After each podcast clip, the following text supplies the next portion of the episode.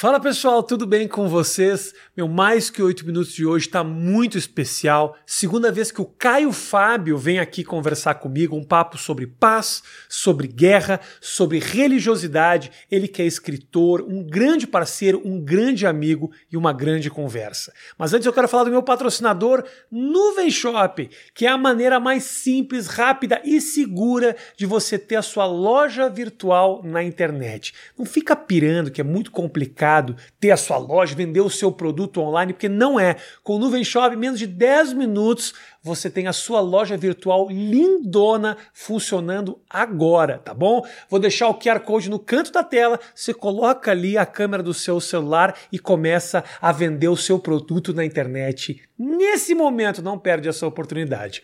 Curte o papo aí.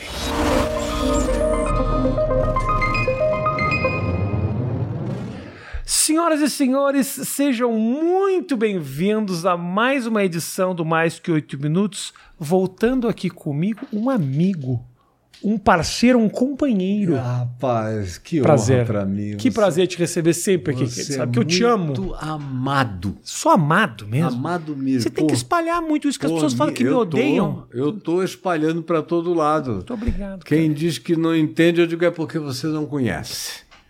Quem conhece. Tendo você, minha mulher, espalhando isso, eu já tô feliz. Ah, mas pode ter certeza, você tem a minha mulher, você tem os meus filhos, você tem um monte de gente. Caio, que prazer te receber aqui. Alegria minha, meu irmão. Prazer te receber aqui num momento que a gente está vivendo um conflito internacional. É verdade. está vivendo uma guerra, É. uma guerra que fala muito da gente, né? Hum.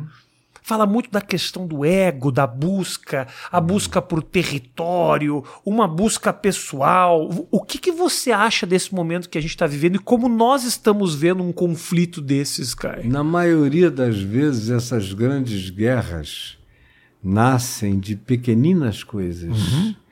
Nascem de, às vezes, de frustração sexual. o cara tá broxa, aí quer botar o pinto dele para a terra inteira conhecer. Aí ataca o fraco, estupra uma população inteira.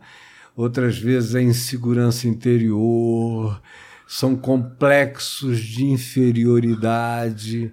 Quando Obama disse que a Rússia era uma potência regional, o, o Putin ficou ferido, quis mostrar que ele era uma potência mundial. Ego, né? Ego, não tem nada além de ego.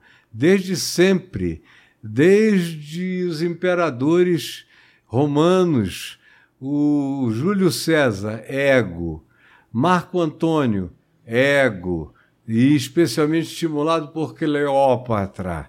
Aí você vê Tibério, ego, Cláudio, ego, Calígula, ego, Nero, ego, Domiciano, ego, Constantino, ego. Aí você pode ir subindo. Gengis Khan, ego. É ego, essa tal de imortalidade, de botar o nome na história, mas tudo começa às vezes com um pinto que não sobe, né? Algo muito simples, muito né? simples É. e que o cara tem muito poder na mão, aí ele transforma aquilo numa ereção atômica contra os outros. Por exemplo, o Zelensky. Ele foi menosprezado, era o comediante bobo, a gente vai invadir, vai tomar no tapa. Não tinha a menor ideia que o cara ia virar um leão e que os ucranianos, que são anteriores aos russos, no tempo que a Moscou era uma tribo, Kiev ou Kiev, já era uma cidade de 500 anos de estrutura, forte, linda, muito mais mãe da Rússia do que o contrário. Então aí tem essas disputas de ver quem é que tem de fato o maior poder. E o Zelensky surpreendeu esse pessoal todo, porque o cara disse: Olha, você vai entrar aqui, eu não tenho nada, coquetel Molotov, mas eu tenho uma população que não vai se entregar.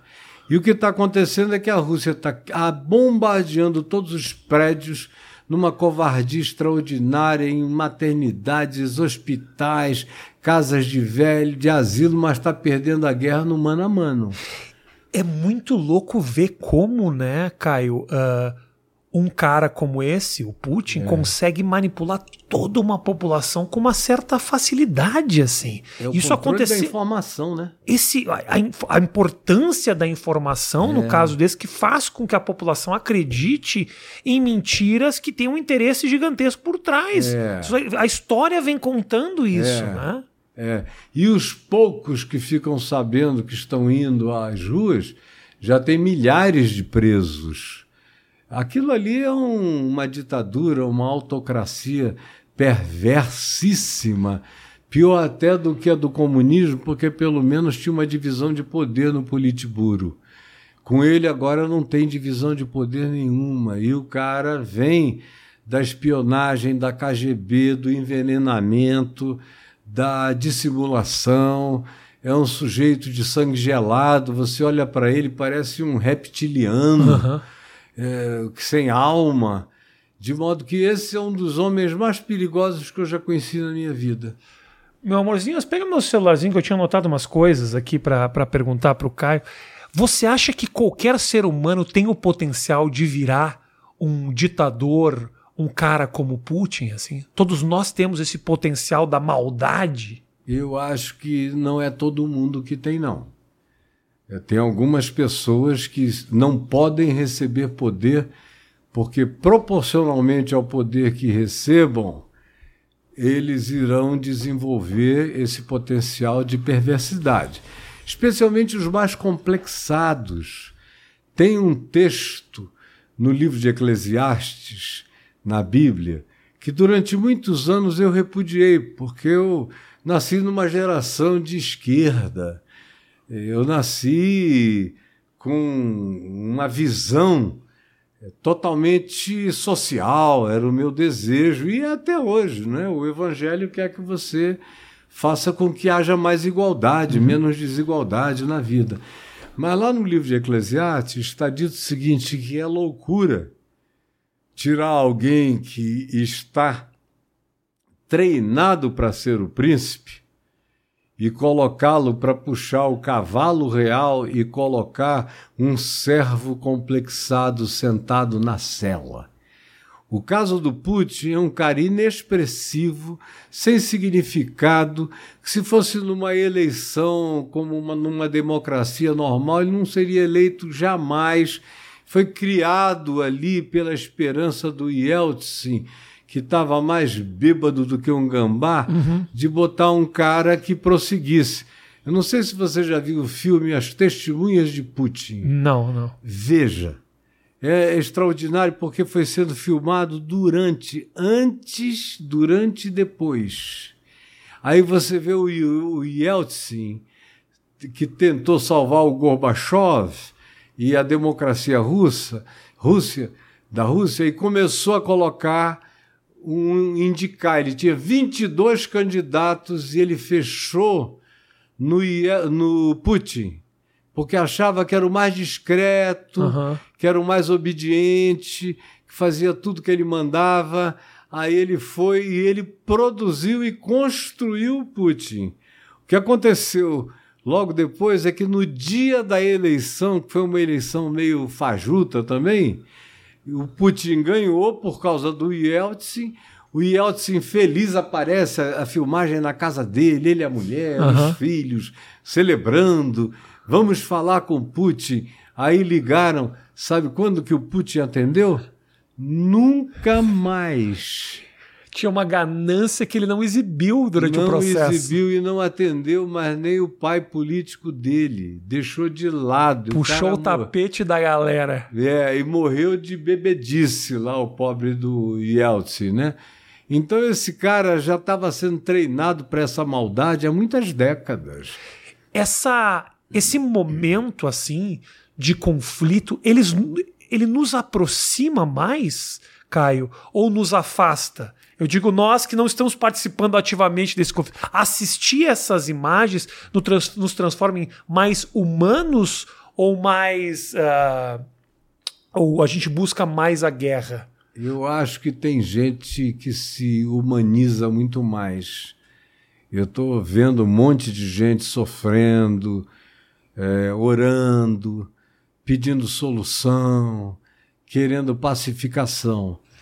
Estranhamente, ao mesmo tempo, mais ou menos equivalente aos mesmos que no Brasil tomam posições idênticas uhum. e que têm uma certa irmandade, mais do que ideológica, eu diria que é uma irmandade espiritual, de atitude, tomando atitudes de propensão beligerante do lado do atacante. Uhum. Porque a coisa mais maluca de uma coisa dessa é que a Ucrânia estava lá na dela, já sofrendo aquelas invasões, já tinha perdido a Crimeia, estava eh, ali na, tentando se segurar, elegeu um comediante que surpreendeu o mundo e todo mundo, que é um cara habilidosíssimo para se comunicar, tem se mostrado macho, corajoso pra caramba, mas ao mesmo tempo, você vê aqui no Brasil, eu encontro gente que acha que ele é um, um egótico, que está botando o povo todo para enfrentar uma guerra, que eles deveriam era se render, ficar de quatro para o Putin e ficarem felizes. Agora, o que o Putin não imaginava é que havia um povo ali porque o que esses caras estão fazendo de levar a família para a Polônia, uhum. para a Eslovênia, para isso, para aquilo, beijar a mulher e os filhos e voltarem para pegar em arma, em coquetel Molotov. E no chão eles estão ganhando a guerra. Esse é o susto da União Soviética. Eles acharam que. Iam passar longe, por cima, né? Ia passar, passar, por, cima. Por cima. É. E os caras iam arregar. Mas não. Quanto mais eles bombardeiam, mais eles mobilizam esse pessoal, mais o brio ucraniano cresce. E a gente está, por outro lado da história, descobrindo o poder de novo da valentia, de uma etnia que se respeita, porque a gente está falando de um povo que existe há 1.500 anos, não é uma bobagemzinha que surgiu outro dia. Uhum. Então, foi um susto que o Putin levou. É, ontem ele já começou a dizer que vai ficar satisfeito com o, o território dos separatistas. Depois que a Ucrânia afundou o navio deles lá em Mariupol, aquela região do Mar de Aziz, enfim, eles estão vendo que no mano a mano. A casa está caindo. A casa está caindo. Até porque eles não disseram o que eles iriam fazer, nem para a população, nem para o exército. É. Aquela garotada foi para fazer exercício, sem entender por que precisava de 100 mil, 120 mil, 150 mil, mas o doido quis, a gente vai. Quando o bicho pegou e eles começaram a ver que na Ucrânia tinha gente capaz de ir para a guerra, dar a vida e não ter medo, e eles começaram, alguns jovens até a se renderem, a pedirem socorro e tudo mais. Isso foi desmoralizando, quebrando o moral uhum, das tropas uhum. Soviéticas. Sim. É um negócio extraordinário é ver como o inconsciente coletivo opera. Porque essa noção do inconsciente coletivo é uma coisa que eu acompanho há muitos anos. Na Bíblia, onde o inconsciente coletivo já estava presente no Velho Testamento, lá eles chamavam de a medida da iniquidade transbordou. Era quando uma geração, um povo, uma etnia, ia fazendo males, males, males, acumulando maldades, chegava a um ponto que 20, 30, 40 anos depois, aquilo se derramava como um dilúvio na cabeça dos praticantes da maldade. E aí a psique coletiva se enfraquecia. E aí você vê aqueles grandes episódios bíblicos, como por exemplo Gideão com 300 homens, tocha na mão e umas panelas que eles batiam na escuridão, fazerem correr milhares de amalequitas e de midianitas que não sabiam nem por que, estavam fugindo, mas aquilo tinha virado sonho. E como Gideão não acreditava que podia haver uma libertação só com 300 homens contra milhares, ele pediu um último sinal a Deus. Ele falou: Eu queria ouvir com os meus ouvidos. Aí ele se escondeu, se esgueirou na escuridão, ficou atrás de uma moita perto do acampamento dos midianitas e ele ouviu um papo de dois soldados conversando, dizendo: Rapaz, eu tive um sonho ontem à noite em que tinha um pão rodando assim, parecia um míssil de pão, rodando, rodando, rodando, deu contra a tenda do capitão, a tenda dele caiu e nós todos saímos correndo. Por quê? Porque os midianitas invadiam Jezreel, lá no norte de Israel, uhum. todo ano, já há 30 anos, para roubar o trigo que por sinal é uma situação da Ucrânia, é trigo. Exatamente. um dos maiores produtores de trigo do mundo. Então, para roubar o trigo e fazer pão sem precisar trabalhar, levavam para lá. E eles plantavam, plantavam e o trigo era roubado. Agora o trigo virou um pão míssel. Na cabeça virou sonho, é. virou inconsciente coletivo. Quando Gideon ouviu aquilo, ele creu. Aí subiu no monte, bateu as panelas e mostrou as tochas e gritaram e tocaram trombetas e não tiveram que fazer nada. Os midianitas e os amalequitas saíram na corrida, Retiraram. deixaram as tendas, os víveres, as armas, Sim. deixaram tudo para trás. Então você encontra isso no Velho Testamento em vários lugares e situações. A resistência. Né? Resistência né? e o inconsciente coletivo fragilizando o opressor. Uhum. Porque ninguém oprime por muito tempo sem se fragilizar. Você acha que é um pouco o que está acontecendo aqui? Eu acho momento? que é muito do que está acontecendo lá. E aqui e, também? E aqui também. E acontece de tempos em tempos. Agora, com essa aceleração de internet, Antigamente isso durava 40, 50 anos, às vezes até um pouco mais de acumulação. Agora não. A generacionalidade do inconsciente coletivo está ficando mais estreita, mais rápida. As coisas acontecem mais abruptamente. É muito interessante você estar tá dizendo isso, que inevitavelmente o inconsciente coletivo acaba lutando contra o mal em algum contra momento. Contra o mal que produz o, contra o operador do mal. Uhum, uhum. É um agora, bumerangue. Agora, será que o povo consegue reconhecer com facilidade de onde está saindo o mal? Porque às vezes há uma confusão nesse o que é o mal e o que é o bem. É. O que eu imagino como o bem muitas vezes é visto como mal, é, né? É. mas inevitavelmente quando acontecem essas mortes, aqui no Brasil nós tivemos agora, quantas pessoas não morreram por causa da é. pandemia que não foi bem é. cuidada, onde está o mal nessa situação? Uma hora o povo reconhece é, onde está esse, essa, essa, esse, esse comportamento lesivo, não é? Até os evangélicos acordaram. que é o último grupo no vagão final do trem da história, sempre uhum. foi, até os evangélicos, que foram em massa para o Bolsonaro em 18, uhum. agora já estão divididos. 45% com o, Lula, com o Lula e 34, 42% com o Bolsonaro. Quem que podia imaginar? É. Mas é o pessoal que perdeu pai, perdeu mãe, perdeu é. amigo, perdeu um monte de coisas. Não adianta. Chega uma hora que a ideologia é vencida pela angústia, uhum. pela dor, uhum. pelo luto, pelo, pelo desespero, né? pelo sofrimento, né? É, é compreensível isso. É. é bom saber que no fundo, no fundo, o povo, o povo acorda, né? E tem esses mecanismos inconscientes de lucidificação dos que estavam em estado de burrice crônica. Por enquanto, a União Soviética, a Rússia, não teve ainda um grande levante popular, uhum. porque está tudo controlado. Ele controlou os meios de comunicação, não deixa entrar nada.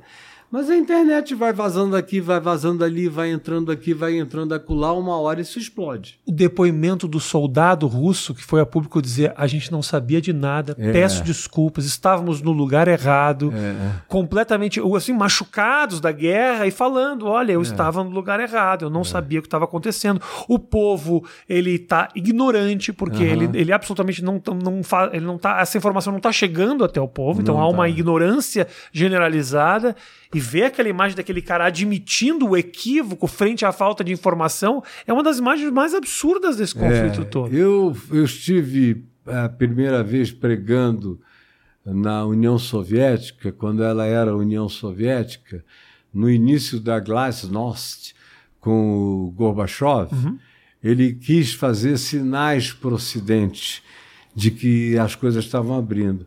E aí eu fui, o Billy Graham foi seis meses antes, foi recebido pelo patriarcado russo, pregou lá nas catedrais, mas ele queria que continuasse. Então eu fui chamado, junto com o cunhado dele, o Leighton Ford, e um amigo meu indiano, Sam Kameleison, que morreu há seis meses atrás. Aí nós fomos, ficamos 15 dias pregando no centro de convenção de Moscou para as 17 repúblicas soviéticas. E aí, conhecendo aquele pessoal, convivendo de manhã, de tarde, de noite, eram 5 mil representantes. Do... Eu fui vendo como eles todos não aguentavam mais, como aquele negócio tinha dado. Aham. Se não tivesse havido a sensibilidade política do Gorbachev para Glasnost, eles iriam arrombar de qualquer É. maneira, porque não aguentavam mais. Tem um limite para tudo. Nada é para sempre quando se trata de maldade. Até a bondade, feita com todo respeito e carinho, aparece um maluco mais adiante que convence uma geração que não participou do bem anterior de que as coisas poderiam melhorar com atitudes perversas, Aham. e aí gerações inteiras entram no processo. Do mesmo modo, existem reversões disso, quando a acumulação vai se perversificando muito, né? Vamos falar de um universo um pouco menor, da bondade e da maldade no indivíduo, não na nação, não enquanto, enquanto batalha, enquanto guerra. É uma opção simples, a opção pessoal pela bondade? Ou às vezes isso é difícil quando tem a questão da acumulação do capital, eu quero dinheiro, eu quero poder. Essa opção pela bondade, ela fica difícil frente a tanta, tantas, tantas alternativas e Fica. tantos ganhos É pessoais muita, muita tentação. para ser mal, né? É, eu vejo às vezes caras legais pra caramba, assim, gente boa, cheia de boas intenções. Não, eu vou me eleger. Aí a gente sempre tem uma esperança de que aquela pessoa vai ser diferente. Três anos depois, meu amigo, Tá no jogo. tá no jogo, já chega para você e diz desculpa, eu pensei que ia ser mais fácil, mas não é. Aí depois você vai descobrindo o que está entrando por todos os meios e vias. Aí quando o cara é muito amigo teu, depois ele chega, aí diz: Não, você é pastor, eu posso abrir meu coração, e começa a te contar. Aí ele tem a esperança de que você abençoe aquela relativização. E aí, qual é a sua reação? A minha, eu sempre digo: olha, eu vou continuar te amando, mas pedindo a Deus que dê tudo errado para você.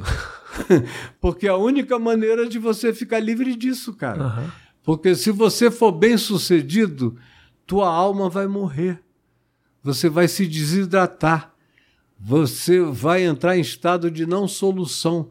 É daí que vem a palavra dissolução, que é a perda da solução da identidade original do indivíduo, a perda do processo de individuação para o bem.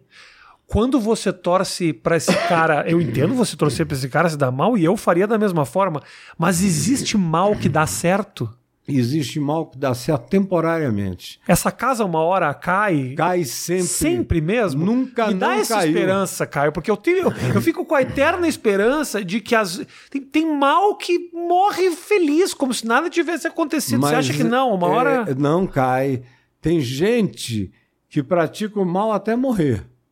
Mas o mal que ele fez vai ter um fim e ele vai ser sepultado na desgraça Uhum. das gerações futuras. Eu nunca esqueço o que o Gandhi disse. O Gandhi, para mim, foi o maior cristão desde o apóstolo Paulo na história da igreja, e ele não era cristão. Mas tudo que ele praticou era do Sermão do Monte e do Novo Testamento. Aí, quando os ingleses, que eram cristãos, perguntaram a ele se ele cria em Cristo, ele falou: Ah, em Cristo eu creio. Eu não creio no vosso cristianismo. Mas em Cristo, tudo que eu faço tem a ver com os princípios dele, Aham. de resistência pacífica, de perdoar os ingleses ao invés de propor guerra, ódio, de desmobilização de conflito entre islâmicos e indianos. Tudo que eu faço eu aprendi com Jesus. Eu não sei como é que vocês se dizem cristãos e não praticam absolutamente nada e não creem na mensagem mais poderosa que já foi trazida ao mundo. Agora, eu vejo muita gente que morre na maldade, mas o reino dele é completamente destruído e acabado. Disso aí não tem a menor dúvida. O mal sempre tem dias contados. Tem uns que são muito afoitos e dão pernadas em si mesmos e acabam antes da hora.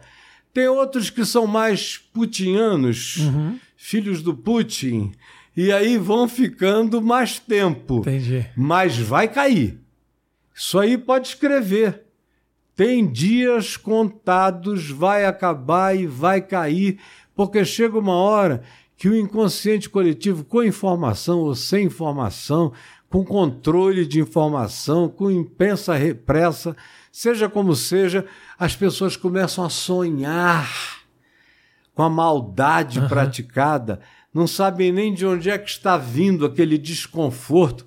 São mecanismos da graça de Deus para salvar a humanidade da tirania. Do contrário, o mundo já tinha acabado há muito tempo.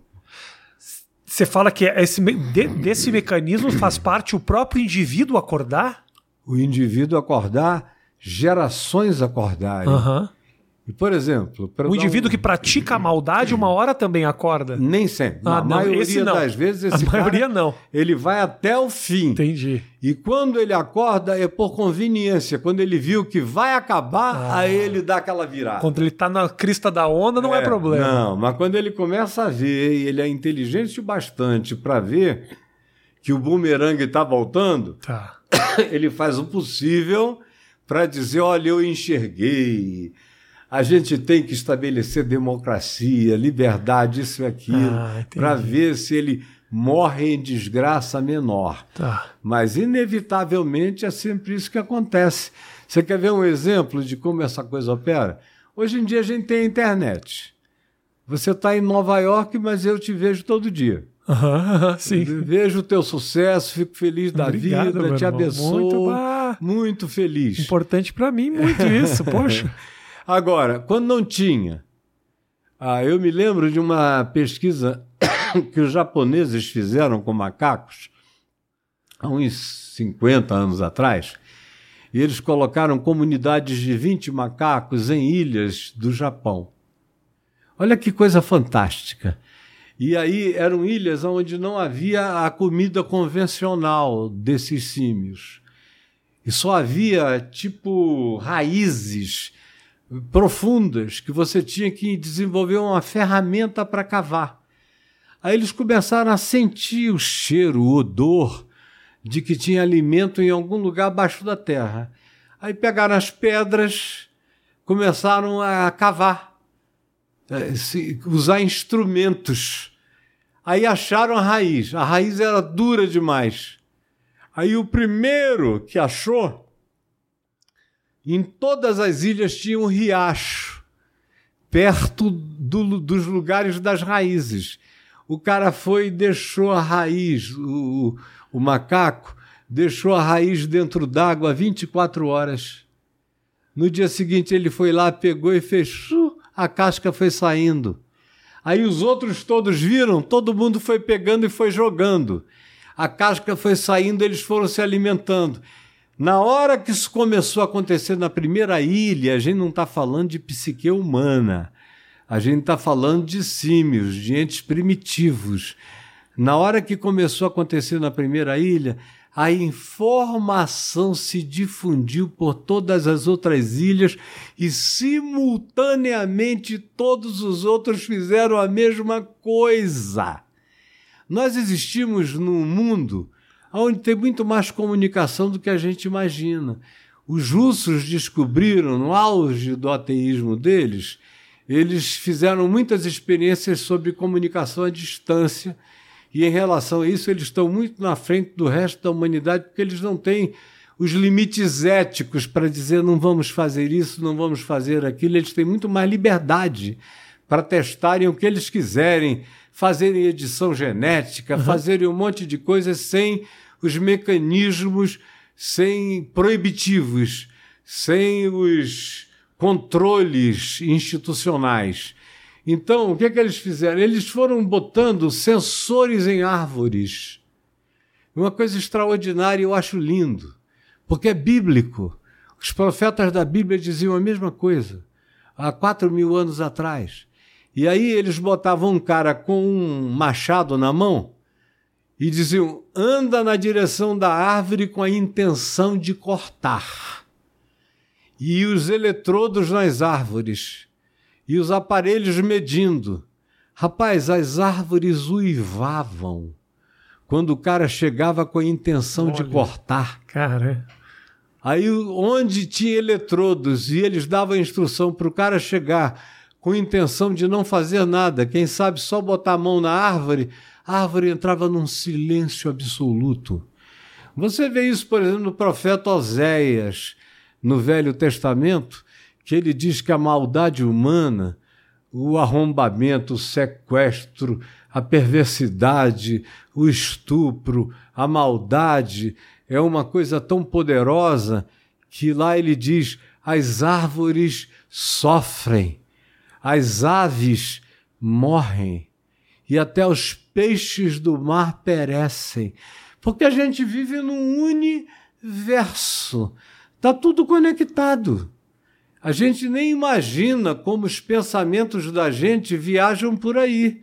Às vezes a leitura não é lúcida, mas a energia vibratória é sentida de longe. Uhum.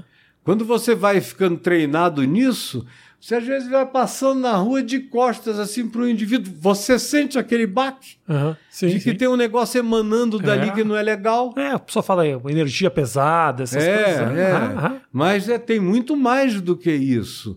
E está tudo conectado. Hoje em dia, com física, mecânica quântica, com tudo isso, a gente sabe dessa interconexão de todas as coisas. A mecânica quântica, quando te diz que se você olhar para uma partícula subatômica aqui, ela muda na hora só com teu olhar, ela se altera. E se cada partícula subatômica tem no mínimo um recíproco, um recíproco gêmeo, que pode estar do outro lado da galáxia e, e sofrendo o efeito da tua observação local, para você ver a sensibilidade universal. Não tem um negócio do cara que é irmão gêmeo, o cara sente uma dor e o outro sabe que sentiu. Como é que existe isso se não há nenhuma conexão a princípio de, é, de células ali entre um caso e outro? Um tá num país e o outro você liga, tá bem o fulano. Criados foi separados criados às vezes. separados. Separados tá sofrendo por alguém que ele nem conhece. Nem sabe que existe, é. sente a mesma coisa, sente o braço, sente a dor, sente a angústia às vezes somatiza o mesmo tipo de doença uhum. que é psíquica no outro. Isso são fenômenos extraordinários e que são muito pouco estudados. A ciência deveria se concentrar muito mais nisso, porque isso tem muito mais a ver com a nossa saúde humana, mental, espiritual e psicológica do que as pessoas imaginam. Você tem toda a razão, Fá. Você tem toda a razão. A gente não fala muito sobre isso. É. A gente fala sobre o remédio, né? É, o remédio. A gente fala sobre a bula que é. a gente lê. É. Agora, durante esse momento onde tinha muita gente morrendo, tinham questões importantíssimas a se discutirem que não foram discutidas. Não foram Por exemplo, questão espiritual, É. questão de alimentação. As pessoas estavam falecendo porque estavam mal alimentadas, Aham. porque tinham pouca vitamina D, porque estavam obesas, porque não cuidavam da saúde, É. porque não cuidavam das pessoas ao seu redor. Então a gente sofreu muito e continua não tratando desses temas. E outra coisa é que se você for um ser auto-vitimado, você está ferrado. Se você tiver autopiedade, você está lascado. Porque você não levanta, né? Você não levanta. Se você tiver peninha de você mesmo, já era. As pessoas que se levantam são as que não têm pena de si mesmas. São as que dizem a si mesmo: eu vou levantar, eu vou fazer, eu vou trabalhar, eu vou adiante. Então, boa parte das doenças humanas vem da autopiedade, da autovitimização, que tem um poder de somatização extraordinária. O cara fica é, doente da enfermidade psíquica dele, na maioria das vezes. E aí fica tomando remédio, remédio, remédio, sem tratar da causa emocional, psicológica, espiritual, que é onde está o elemento causal da enfermidade dele. Mas é tão difícil, Caio, você olhar para uma pessoa e dizer: a tua enfermidade é culpa tua. É, É. duro dizer isso É. Você tá ansioso, você tá depressivo, você tá nervoso. Obviamente existem as questões químicas que É. levam a esses problemas, mas hoje em dia, com essa pandemia de depressão, obviamente É. tem muita gente que não conseguiu lidar com as suas causas, os seus problemas e acabou chegando nesses lugares. Mas é difícil alguém olhar pra alguém e falar assim: levanta, irmão, levanta que você olha, pode. Você está doente de si mesmo. Eu digo muito isso por aí. O que, que eu tenho, pastor? Eu digo, você tem você mesmo, é a sua doença, é você. É essa pena que você tem de você, esse negativismo. É, você olha e acha que o mundo te deve alguma coisa. O mundo não te deve nada. Eu tenho uma frase numa camisa minha, é, que eu gosto muito dela, que diz assim: Você já perdoou o mundo hoje? Porque o cara que não aprende a perdoar o mundo todo dia vai ficar doente. Eu não tenho nenhum problema com o mundo. Eu só tenho problema comigo. Se eu me entregar, eu danço. Uhum. Mas se eu continuar olhando para cima e dizendo não, pode todo mundo desistir, mas eu não vou desistir do bem. Não vou utilizar mecanismos de perversidade para alcançar nada. Os fins não justificam os meios para mim. Eu vou chegar lá pelas boas razões. E eu não quero conquistar nada que não seja natural, resultado extensivo dos meus dons, das minhas capacidades, daquilo que eu recebi de graça e que eu quero dar de graça e que é a minha própria saúde, é a minha individuação saudável. Quanto mais eu abraço a minha identidade com gratidão, melhor eu fico, mais inteligente eu me torno. Quanto menos ansiedade eu tenho, mais desenvolvimento mental acontece em mim. O pessoal fica ansiedade porque acha que tem que alcançar, com ansiedade, porque acha que tem que alcançar coisas. Vai fazer uma prova, fica ansioso. A ansiedade impede a tua memória, atrapalha a tua capacidade de memorização, de lembrar. É, Quando Você vai fazer um show, você fica tenso? É um horror. É. Se você relaxa e chega lá e diz, "Eu- eu só vim me divertir, É. cara, você explode, você bomba. Concordo. E mais do que isso, tem gente que acha que a ansiedade e a ansiedade e o sofrimento, eles são importantes para a conquista. E as É. conquistas podem acontecer sem esse sofrimento todo. Na maioria das vezes, sem. O Einstein, que é uma referência extraordinária né, de genialidade, ele dizia que às vezes ele ficava dias e meses. Porque ele não era muito um cara de laboratório, ele, o laboratório era a cabeça dele. Quando ele trabalhou naquele centro de patentes, lá na Suíça, que tinha muito pouco trabalho para fazer e tinha muita tese interessante de gente inventando coisas, e ele ia lendo uma coisa, outra, isso aqui é legal, isso aqui é legal, isso aqui é legal. Aí ele olhava, ele tinha uma ideia. Aí ele dizia, eu vou andar nessa direção. Aí ele se esforçava, se esforçava, se esforçava, queimava todos os neurônios, evocava toda a genialidade dele, não conseguia nada, ele ficava furioso, chutava tudo para o alto, aí dizia que ia dar uma volta no campo, quer esquecer isso, é uma obsessão sem fundamento. Aí ele andando, de repente ele tropeçava num buraco. Na queda, ele dizia, aí eu já não pensava, eu era pensado pela solução. Uhum. Isso é que é uma coisa maravilhosa. É quando você crê que você não é a fonte, Uhum. mas existem fontes superiores que habitam na tua paz e no teu relaxamento. Eu aprendi isso muito novo quando eu comecei a pregar, e no início comecei a pregar com 18 anos e recebi logo responsabilidades imensas. Com 20 anos eu já era pastor presbiteriano, que é uma igreja seríssima. Todo mundo tem que ser culto, teólogo, isso e aquilo. E eu lia, lia, lia. Quando eu ia pregar, eu preparava os meus sermões e tal. Eram sempre maravilhosos. Todo mundo gostava, amava, elogiava e tudo mais. Mas depois de um tempo, eu falei: quer saber? Jesus não tinha sermão de nada. Ele olhava para as pessoas e ele viu que elas estavam precisando e ele dizia o que o auditório estava falando sem dizer nada. Eu vou fazer assim. Sentir e Eu expressar. vou sentir e expressar. Aí eu passei a fazer assim, como eu faço assim até hoje. Eu não gasto cinco minutos antes de nenhuma fala que eu vá fazer. Nem tem caneta. Nem tenho caneta, nem caderno de anotação. Eu posso ir na USP, na PUC, em qualquer lugar. E na, já falei em Cambridge, já falei em universidades inglesas, americanas, as mais variadas, sem levar uma anotação.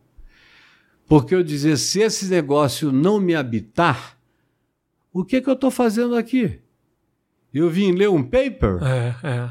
Esse negócio tem que estar escrito em mim, tem que brotar de mim, tem que vazar de mim, tem que explodir de mim, tem que ser uma fonte jorrando de mim. Quanto mais eu fui tendo a coragem de fazer isso, e agora já são 50 anos fazendo isso, mais maravilhoso fica. Hoje, por exemplo, eu fui falar num lugar, eu acordei, eu não sabia o que ia falar, eu só tinha dormido três horas, cansado a beça.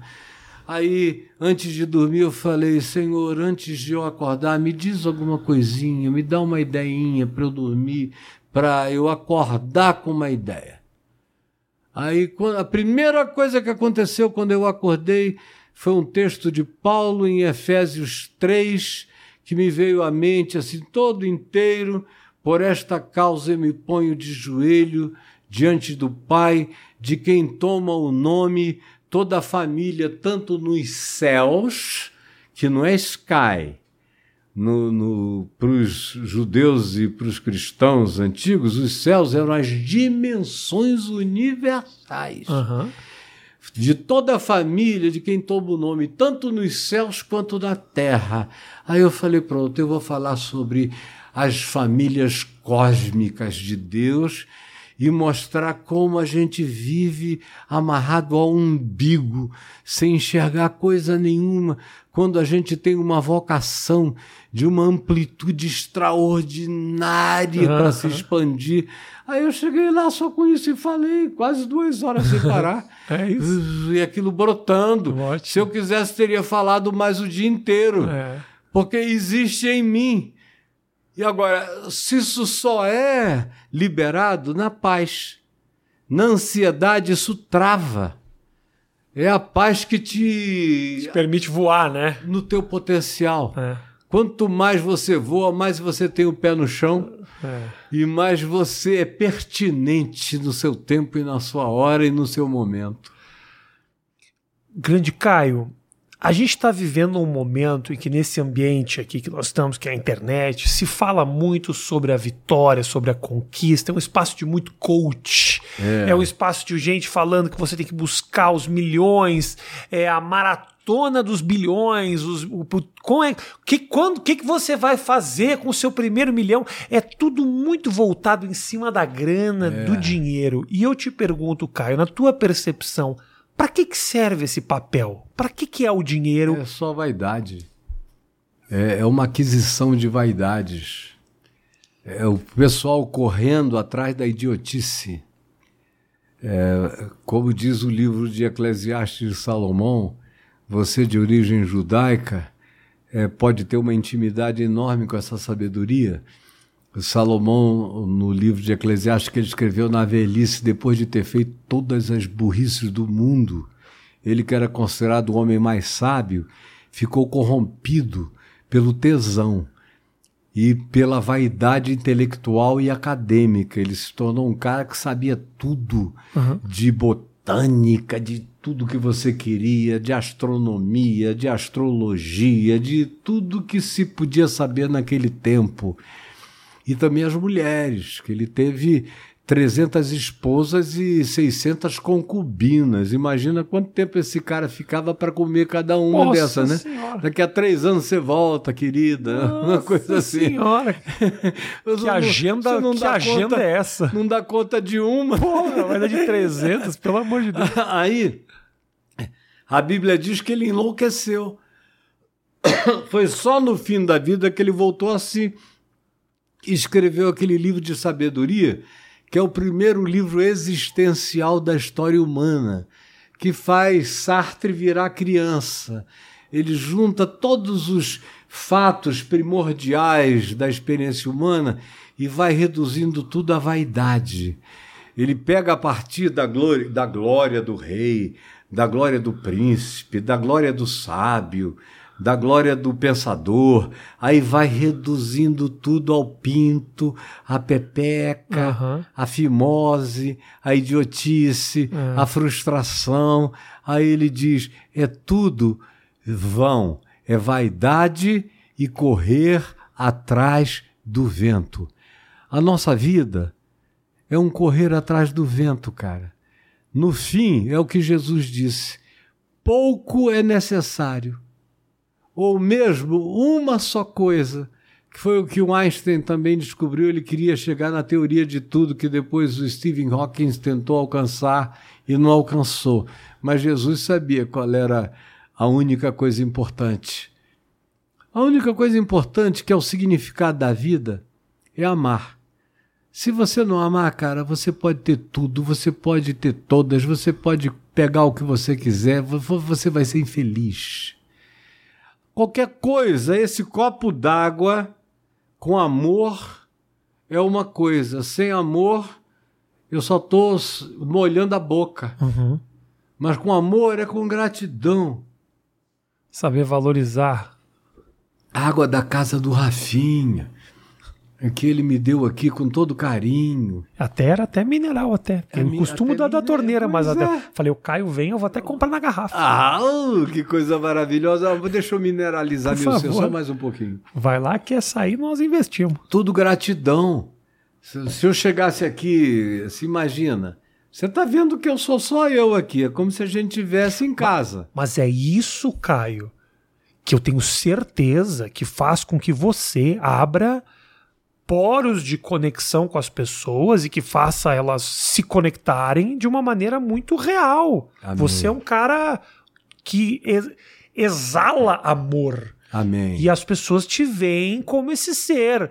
Eu vejo mais do que isso, eu vejo um Caio parceiro, gente boa, Amém. engraçado, obviamente um ser muito amoroso, mas mas essas palavras, as pessoas se conectam com o que você fala porque é genuíno, é autêntico. não há um contigo? interesse, não há um interesse pequeno por trás dessas palavras. Inclusive, você foi um cara que já que aponta esses interesses pequenos de colegas ou possíveis uh, uh, ex-colegas é. que trabalharam da mesma forma. É. Que viram o mundo de uma outra maneira. É. Você acordou no meio do amor E o que parecia. Todo mundo que produziu alguma coisa que ficou foram aqueles que fizeram com amor. Uhum. O, o que não foi feito com amor acabou, foi vencido, foi deixado para trás, foi esquecido. O que foi feito com amor perdura, dura para sempre, continua, é maior do que você. É. Você parte, mas as tuas obras continuam, vão influenciando gerações, vão engravidando outras mentes. E uma coisa que eu pedi a Deus de todo o meu coração é que ele me salvasse de qualquer tentativa de performaticidade. Eu digo, eu, toda vez eu digo, Senhor, me permite ser na frente de qualquer um o que eu sou sozinho, o que eu sou com a minha mulher e com os meus filhos, o que eu sou na nudez da minha família. Eu não quero me vestir para ninguém nem para nada. Eu quero chegar. Se alguém me amar, é porque conheceu a minha nudez, conheceu o meu olhar, conheceu a minha sinceridade. Eu não tenho que esconder. Eu digo às vezes coisas que as pessoas não querem ouvir, mas eu digo sempre com amor na intenção de que aquilo se transforme em luz, em percepção, em mudança, em melhora, em crescimento, em edificação para a vida dos outros. Do contrário, eu não fazia nenhum sentido. não vale a pena Não sair vale de a casa, pena né? Sair de casa. Não vale a pena. Como quando você sai lá de, um, de uma apresentação. Você sai feliz da vida quando você vê o povo É. gozando de prazer. E hoje, Caio, eu tenho uma admiração diferente. Olha só, a idade me trouxe isso, né? Hoje eu vejo aquela turma que vai me assistir com amor e com carinho que antigamente eu acho que eu não tinha. Uhum. Hoje, quando eu olho a menina ali com a sainha, com a bolsinha, eu penso, pô, mas ela escolheu essa roupa pra vir. O cara penteou o cabelo, botou a camisa. Eu tenho, eu tenho um. Eu, eu tenho um backstory, eu busco da Aham. onde que saíram essas pessoas. O cara pegou o carro, tá pagando 15 reais na garagem pra poder vir aqui me assistir. Olha que coisa maravilhosa. Eu acho que a minha carreira teve que dar umas barrigadas Aham. pra eu conseguir valorizar a turma que gosta de mim de outra maneira. É. Sempre tive um carinho muito grande, mas hoje eu consigo entender um pouco melhor a E cabeça eu da acho turma. que quanto mais o tempo passar, mais o teu, a tua comédia vai estar revestida desse sentimento, porque esse é um sentimento que a gente podia chamar de pastoral. Uhum, uhum, total. É, é um, um pastoreio de comédia. Por exemplo, o cara vai me ouvir, aí diz assim: não, eu vim de São José do Rio Preto de carro para lhe ouvir e tal. Eu não vou ficar lá até o fim. Eu fico até uma hora da manhã. Aham. Eu terminei de falar às nove e meia. Mas eu não vou deixar o cara que veio de São José do Rio Preto, o cara que pegou um avião em Goiânia, porque disse eu não queria morrer antes de te ver, eu já tô velho. Ah, que legal. Aí eu fico lá Claro. com ele até uma e meia da manhã, porque é um privilégio. Ele me, o meu salário eu me pago com amor. Aham. O amor dos outros é o meu salário, o respeito, a admiração das pessoas é a minha remuneração. É isso aí que me alimenta. Não é contabilidade de natureza alguma, até porque eu me preocupo quase nada com isso aí. Uhum. E nunca me faltou nada, nem vai me faltar. Enquanto eu viver assim, nada me faltará. Por que você acha isso, Caio? Eu te falo, a minha pergunta é, ma- é mais profunda que isso. Desculpa estar falando muito de mim, Não, que eu a acabo, tá acabo aqui. que inevitavelmente é um papo e eu acabo citando algumas questões minhas, principalmente contigo, que eu sinto liberdade para falar essas coisas. Uhum. Eu sinto, Caio, eu não acreditava muito nessa coisa de que o que você planta você colhe. Eu achava que era uma coisa meio, era uma frasezinha feita. Mas inevitavelmente, Caio, quando eu Acontece. acontece, É. é eu ajudar um cara. E eu, nunca fiz isso querendo o retorno. Eu fiz porque um amigo precisa, porque eu tenho muito mais do que eu imaginava que eu teria. Uhum. Imagina que eu achava que eu morava num apartamento como esse que eu tô morando aqui. Trabalhava no Rio Grande do Sul, ganhava 850 reais e era feliz. Não, precis- não, não achava que eu ia- precisava muito mais disso e nem preciso. Uhum. Mas, inevitavelmente, quando um amigo meu fala, tô quebrado, a faculdade, pô, claro, toma. É claro. Mas dá um pouquinho já vem um negócio gigantesco, uma oportunidade maravilhosa. Parece que as coisas estão muito interligadas e eu que sou um cara que não, não, sou um estudioso religioso nem nada disso, nem tenho, não sinto, não, não, não me sinto um cara conectado com Deus nem nada disso. Eu vejo essas coisas acontecerem. O que, que é isso, tá cara? cada vez mais conectado sem saber. Talvez seja isso. eu não sei, talvez eu, talvez eu não use esse nome, mas é, talvez seja é, Não precisa usar o nome porque o nome não importa. Aliás, quando Moisés perguntou: Quem é que eu vou dizer que me enviou lá para o Egito para libertar esse povo? Qual foi o nome que Deus deu? Deus disse a Moisés: Dize que eu sou quem eu sou, te mandou. Não é maravilhoso? É, é. é lindo eu sou quem eu sou, te enviou. É, não preciso de rota, de título, de, de nome. Não preciso ter o meu, o meu nome reconhecido pela não, conquista. Não tem que ter chancela, é. não tem que ter direito autoral. Eu faço nascer o sol sobre maus e bons, vi chuvas sobre justos e injustos. Eu, eu não faço acepção de pessoas. Mas respondendo à tua pergunta, tem um texto também no livro de Eclesiastes, no capítulo 11, que diz o seguinte: lança o teu pão sobre as águas, porque depois de muitos dias tu o acharás. Aí alguém pergunta: como é que eu vou jogar meu pão na água e depois de muitos dias eu vou achar? Você vai comer o peixe, cara. Você alimentou o rio. Você alimentou o fluxo da vida. Você está jogando o pão que vai retornar porque tudo retorna para o bem ou para o mal. Uhum. Retorna. E Jesus disse algo que é extraordinário e que marca a minha vida desde o início. Ele disse: Dai e dar-se-vos-á boa medida, transbordante, sacudida, recalcada, socada, vos darão e eu passei a minha vida crendo nisso, como no Salmo 23, que manda você confiar: o Senhor é o meu pastor e nada me faltará. Ele me faz repousar em pastos verdejantes, guia-me para junto das águas de descanso, refrigera a minha alma, guia-me pelas veredas da justiça por amor do seu nome Ainda que eu ande pelo vale da, da sombra da morte, eu não temerei mal algum, porque tu estás comigo. A tua vara e o teu cajado me consolam. Preparas-me uma mesa perante mim na presença dos meus inimigos. Unges minha cabeça com óleo perfumado no meio até das circunstâncias difíceis e ele conclui dizendo: E a bondade e a misericórdia me seguirão por todos os dias da minha vida, e eu habitarei na casa do Senhor para todo sempre. Isso para mim não é um salmo, é um projeto de vida. Uhum. Eu estou vivendo isso e eu sou testemunha viva de que é assim que acontece. Olha, eu podia ser milionário. Eu já vendi mais de 6, 7 milhões de livros. Eu já vendi muito mais de DVDs, de CDs, de cassetes, de vídeos, de não sei o que. Nunca fiquei com nada. Eu doava tudo, milhões e milhões.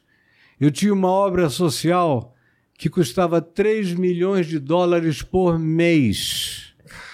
E eu era o terceiro maior doador da obra, onde eu era o fundador e me uhum. dava para ali. Atendia 25 mil jovens por dia, 66 projetos. Nunca guardei nada para mim. Ah, eu perguntava da minha mulher quanto é que a gente está precisando para o mês. Ela dizia, eu tirava o do mês, o resto doava para todo mundo. Todo mundo dizia: você é doido, você é louco eu vi todo mundo falir. E eu estou aqui até hoje. Nunca tive uma poupança, nunca tive coisa alguma, vivo com uma modéstia confortável, eduquei os meus filhos, mais velho já tem 46, tenho neta de 23, todo mundo saudável, todo mundo feliz, todo mundo se ama, todo mundo se respeita. O que, é que eu quero mais da vida? Sim. A vida é isso. Se a vida não for isso, o que, é que a vida é? É o Putin com as duas filhas escondidas num bunker, que ele não deve falar com ela sei lá há quanto tempo, Uhum. e uma mulher que não o aguentou e foi embora, a fulana de tal Putina, que era o sobrenome dela, né? Parece que na Rússia o nome da mulher pega o do marido e bota no sabia. feminino. É, Puta. Putina. Sacanagem com a coitada da Putina. Pô. Mas essa tua maneira de ver a vida, ah, Caio, ela já incomodou muita gente? Incomoda. Incomoda quem? Incomoda o pessoal que não tem essa disposição de viver assim, Esse desapego, esse pelo bem. desapego, e acha que a tua vida é uma afronta ao egoísmo deles. E parece que por você ser assim, você é uma provocação Uhum. para os que não são assim. E eu nunca quis provocar ninguém. Eu estou falando aqui com você, mas eu não fico falando disso o tempo todo, nem em lugar nenhum. Uhum. É só porque eu senti a liberdade Claro, da nossa amizade para falar isso. claro. Do contrário, eu fui em vários podcasts essa semana e o assunto foi todo outro. Uhum. Nunca. Olha, as coisas mais íntimas que eu tenho conversado em podcast são com você. Pô, querido, que prazer. as mais íntimas. Me eu tenho sinto um ouvido- privilegiado, um abençoado. Porque eu, Eu, eu gosto um de te ouvir, eu gosto de te ouvir. e eu fico muito feliz que você se sinta à vontade para falar comigo. É o que eu mais Totalmente. Que você se sinta. Você naturalmente é um comunicador, mas aqui eu quero que mais do que um comunicador, você seja meu parceiro, Amém. Eu sou. meu amigo. Você conta comigo sempre com as minhas orações. Oro por ti todo dia. Então eu vou pedir uma oração. Eu posso pedir uma oração Pode. especial para você? Pode. Traz a cadeirinha aqui, que é o seguinte, eu vou te Ah. explicar. Como eu comentei anteriormente com você, isso assim, é assim mesmo. Você tá linda demais. O amor é assim mesmo. Ela tem 33 anos, se preocupa muito com o jeito que ela parece. Eu- Não, ela é linda. Não, É- não melhore que é para não atrapalhar. Então é o seguinte, deixa eu te explicar. Senta aqui, meu amor. Deixa eu puxar. Como eu comentei você. com você antes da gente começar a nossa conversa, essa semana nós estamos casando. Que coisa eu boa. e a Virgínia. É, a Virgínia queria muito casar. Né?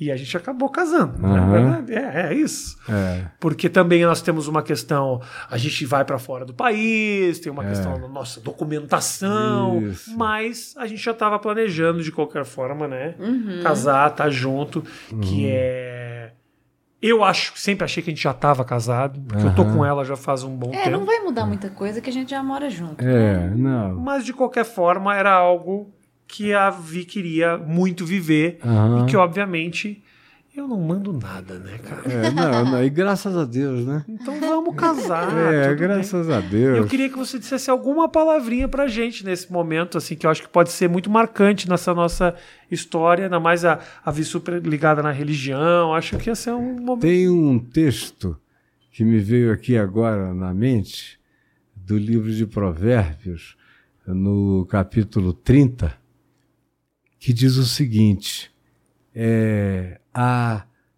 três coisas maravilhosas demais para mim. Sim, há quatro que eu não entendo. O caminho, o caminho de uma serpente na pedra que não deixa rastros. O caminho de um navio no meio do mar, isso há 3.700 anos atrás, sem bússola, sem coisa alguma, o mar era o espaço profundo. E aí ele vai prosseguindo. É, é o caminho da serpente na pedra, o caminho de um navio no meio do mar, e ele segue e diz que a última coisa, que são três que ele não entende, mas a quarta é a mais complexa. E ele diz: o caminho de um homem com uma mulher, que era o que ele também não entendia. Mas as metáforas que ele usa antes jogam luz, como em toda boa parábola judaica, joga luz no mistério daquilo que ele diz que é o que é o não compreensível.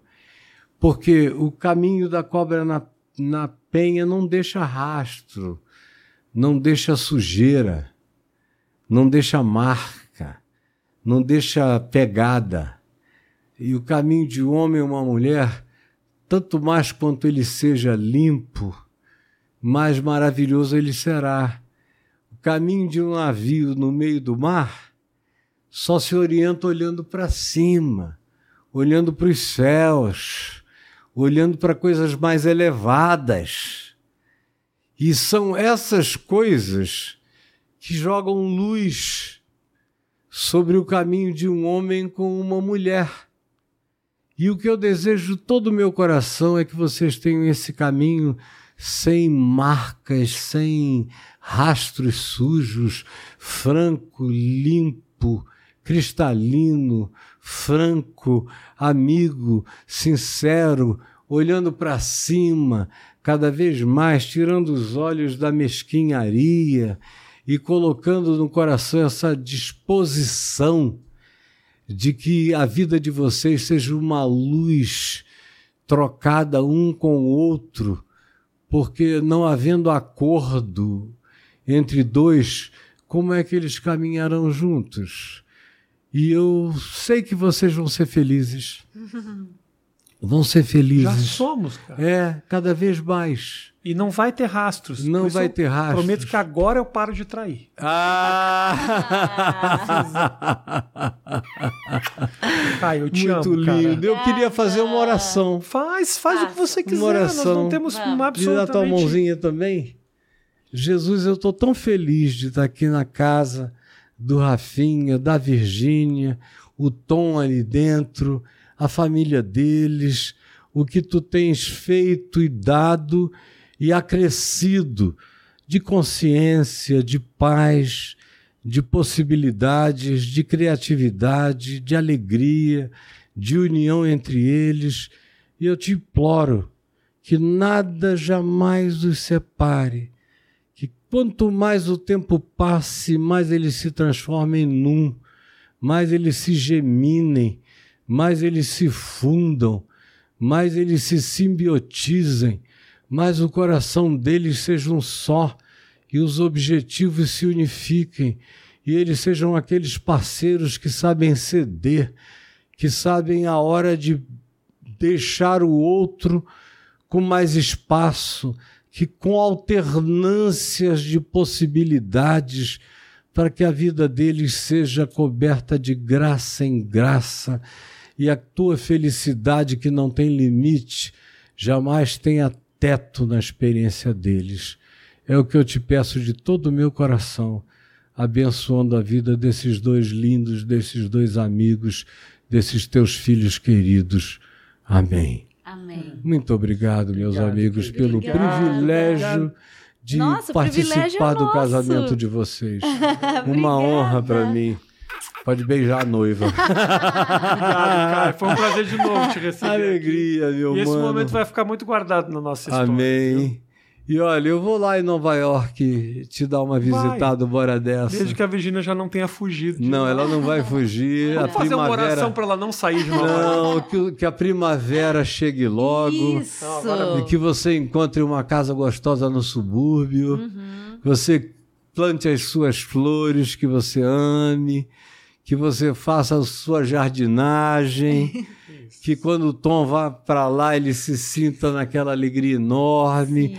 Que as famílias de vocês encontrem um etos de amor e de graça e de muito carinho entre vocês sempre. Obrigada. Queria ver vocês velhinhos e Vamos felizes. É Caio, obrigado pela tua oração. visita, meu irmão. Obrigado, obrigado. Foi um grande prazer te receber de novo. Vocês são muito amados. Sempre que você passa em São Paulo, você vem aqui comigo, Eu venho. tá? Virei sempre. Gente. E a minha mulher quer jantar com vocês dois. Não, mas sem gravar. Tá vamos fazer uma. Não, um é só jantar, nós. jantar, é só né? nós. É gravar no coração. Obrigado, gente, pelo carinho de todos vocês. Obrigado por assistir. Um beijo grande. Até a próxima. Tamo junto. Tchau, tchau. Bye, bye.